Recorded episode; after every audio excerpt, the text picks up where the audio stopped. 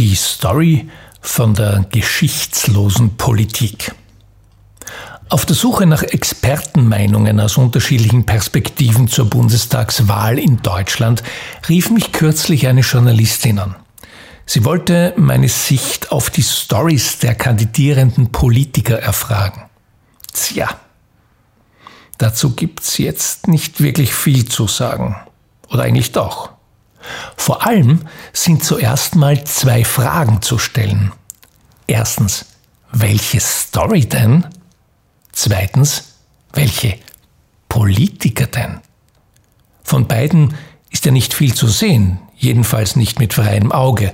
Wenn es nämlich um jenes Personal und ihre Gruppen geht, die zur Wahl stehen, dann hat das mit Politikern ungefähr so viel zu tun wie Florian Silbereisen mit dem Iflandring. So verhält es sich nicht nur in Deutschland. Gerade in Österreich denke ich mir manchmal, wenn ich Nachrichten sehe, ist das noch versteckte Kamera oder schon die Truman Show? Und was Professor Peter Sloterdijk über Deutschland feststellte, gilt strukturell international, glaube ich. Wir haben eine Politikergeneration, die ausnahmslos Selbsterfinder sind. Österreich liegt einmal mehr dem Erdteil inmitten, wie man es in der hiesigen Bundeshymne besingt. Vor einigen Wochen sprach ich mit einem hochrangigen ÖVP-Politiker, der im Rahmen seiner Möglichkeiten anständig zu sein scheint.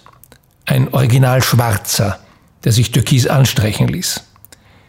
Wir redeten über die hierzulande herrschenden Zustände und das Haltbarkeitsdatum von Sebastian Kurz, wozu mein Gesprächspartner mit treuherzigem Schulterzucken meinte, der gewinnt uns halt die Wahlen. Wenn es also die Aufgabe eines Politikers ist, Wahlen zu gewinnen, dann weiß ich auch nicht mehr. Bislang dachte ich nämlich, Politiker wären für die Gestaltung von Zukunft zuständig so wie das Robert Kennedy in Paraphrase von George Bernard Shaw treffend formulierte. Some men see things as they are and ask why. I dream of things that never were and ask why not. Das wäre doch was, oder? Menschen, die Bilder einer erstrebenswerten Zukunft entwerfen und die Bürgerinnen einladen, es gemeinsam mit ihnen mit Farbe und Leben zu füllen also Politiker als Projektoren statt als Projektionsflächen für alles Mögliche und fürs Unmögliche schon überhaupt täglich ein bisschen mehr. Falls jemand aus diesem Team antrete, hätte er oder sie auch gleich eine Story. Die beginnt vermutlich nicht mit Es war einmal, sondern mit Es wird einmal. Oder vielleicht mit Was wäre wenn? Oder gar mit Wäre es nicht großartig, wenn wir Keinesfalls beginnt sie aber mit Ich, dem Lieblingswort der notdürftig als Politiker verkleideten Selbsterfinder. Was wäre, wenn? Hm? Fragen oder Antworten? In dieser Story ging es nicht um die schnellen Antworten, sondern vor allem einmal um die richtigen, die notwendigen Fragen. Und die Basisfrage lautet schon deshalb nicht, wer Kanzler werden soll, weil erstens das Parlament gewählt wird und nicht der Regierungschef und es zweitens auch gar nicht darum geht, sondern um die Frage, in welcher Welt wir leben wollen. Das hat nur am Rande mit dem Abtauschen von Interessen unterschiedlich starker, ist gleich wählerpotenzialhaltiger Gruppen zu tun. Und auch nur sehr wenig mit dem Suchen nach den kleinsten gemeinsamen Nennern, die als größtes gemeinsames Vielfaches geframed werden, aber unterm Strich nichts anderes sind als ein Nullsummenspiel, dessen rote Zahlen die jeweiligen Beteiligten dann mit dem Argument abrunden, in einer Koalition würde man eben nicht alleine regieren können. Yes, we can't. In dieser Story trete dann der deutsche Altbundespräsident Walter Scheel selig als allegorische Figur der Weisheit auf. Er würde sich selbst zitieren mit den Worten es kann nicht die Aufgabe eines Politikers sein, die öffentliche Meinung abzuklopfen und dann das Populäre zu tun. Aufgabe des Politikers ist es, das Richtige zu tun und es populär zu machen. Im selben Augenblick würde der Karaoke-Chor der berufsschwänzenden Ichlinge von der politischen Bildfläche verschwunden sein, weil endlich wieder Rock'n'Roll gespielt wird. Und zwar lustig, live und laut. Das klingt dann in etwa so wie wie es Marius Müller-Westernhagen in Mit 18 beschreibt. Ich möchte zurück auf die Straße, möchte wieder singen, nicht schön, sondern geil und laut. Denn Gold, Gold findet man bekanntlich im Dreck und Straßen sind aus Dreck gebaut. Politik mit Politik als Kerngeschäft eben. Ja, das wäre, wenn, das wäre doch großartig, wenn, wenn wir.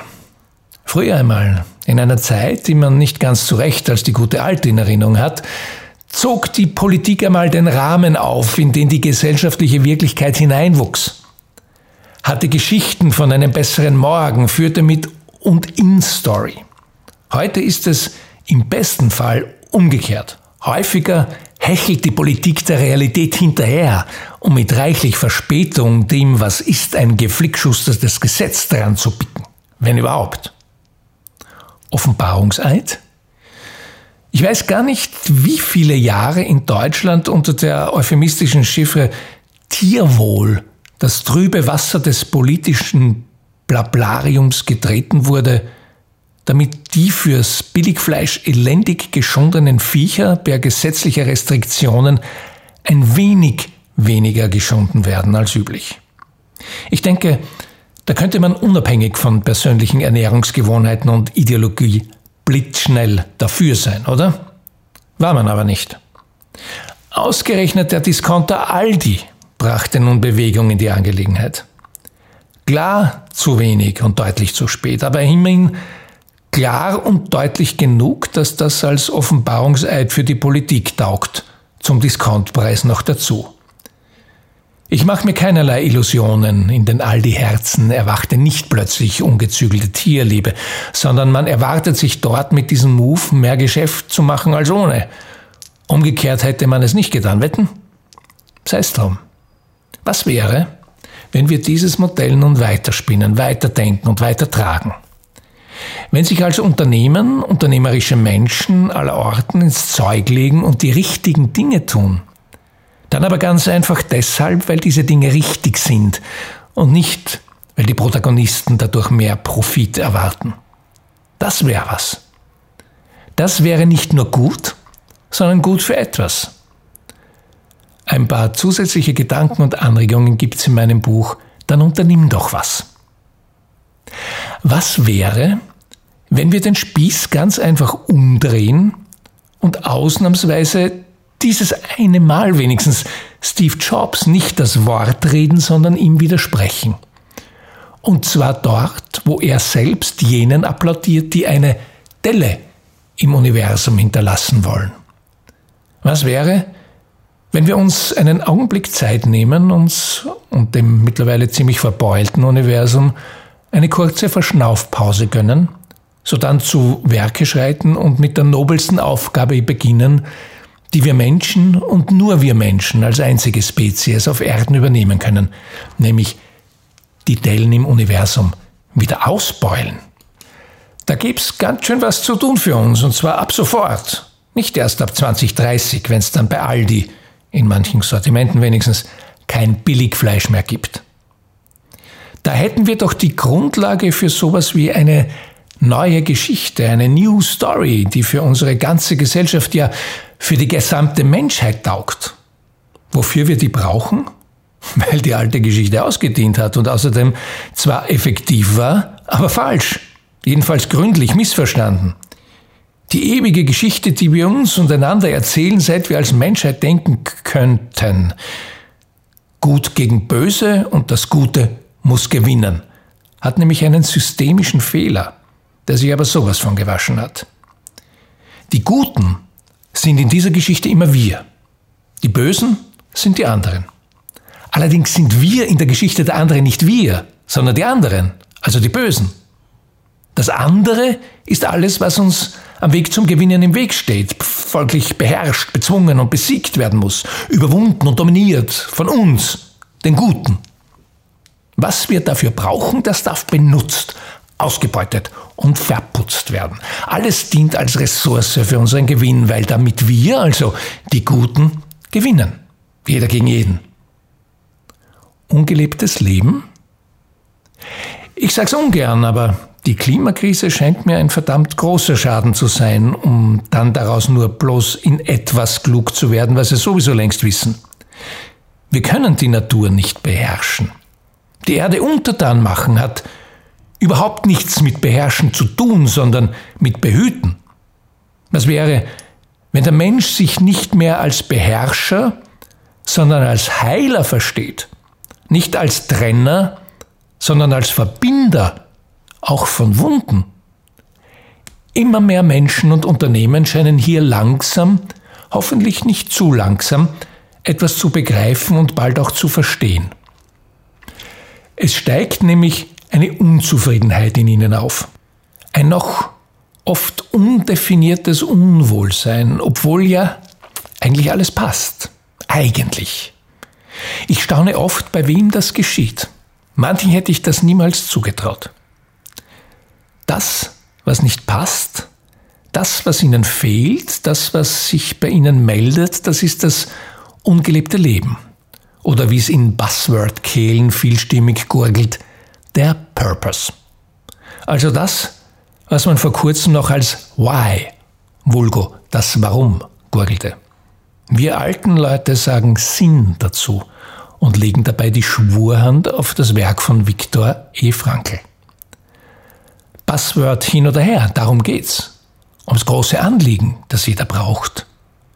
Im Lebenszyklus eines Menschen, eines Unternehmens, eines Teams, einer Organisation lässt es sich zwar ziemlich lang und ziemlich prächtig im materiellen Leben, das Streben nach Wachstum, nach Gewinn, nach dem im Haben messbaren Erfolg und nach dem Mehr von allem ersetzt oder überdeckt über weite Zeiträume das, was ihnen fehlt. Aber irgendwann ist es dann soweit und das ungelebte Leben klopft an die Tür von innen. Schwarzvogel, der es nun einmal ist, verkleidet es sich als Midlife Crisis als Burnout, als Frust, als Alkoholproblem, als innere Kündigung, als Tinnitus, als Shoppingrausch, als Mitarbeiterabwanderung, als schlechte Stimmung, als Dienst nach Vorschrift, als Aggressivität, als kollektives Scheißegalsein. Sowas erwischt Menschen, Teams, Unternehmen, Gesellschaften. Auch das sage ich ungern. Nein, ich sage sogar sehr gerne. Es ist soweit, liebe Leute. Jetzt, wo unsere gesamtgesellschaftliche Story in sich zusammenbricht, dass die Fetzen nur so fliegen, jetzt stellt sich die Frage, wie wir leben wollen. Wie wollen wir sein? Wer wollen wir sein? Was ist unsere Story als Menschheit wirklich? Wir brauchen eine neue Story und ich habe dafür ein Angebot, eine Einladung, ein Stichwort dafür und gebe unumwunden zu, dass diese Story in Wirklichkeit uralt ist. Das Stichwort lautet Verbundenheit. Wie ich drauf komme? Nun, unter anderem mit dem ältesten Trick aus dem Handbuch der Kreativitätstechniken, der da lautet, wenn eine Sache nicht funktioniert, probier mal ihr Gegenteil.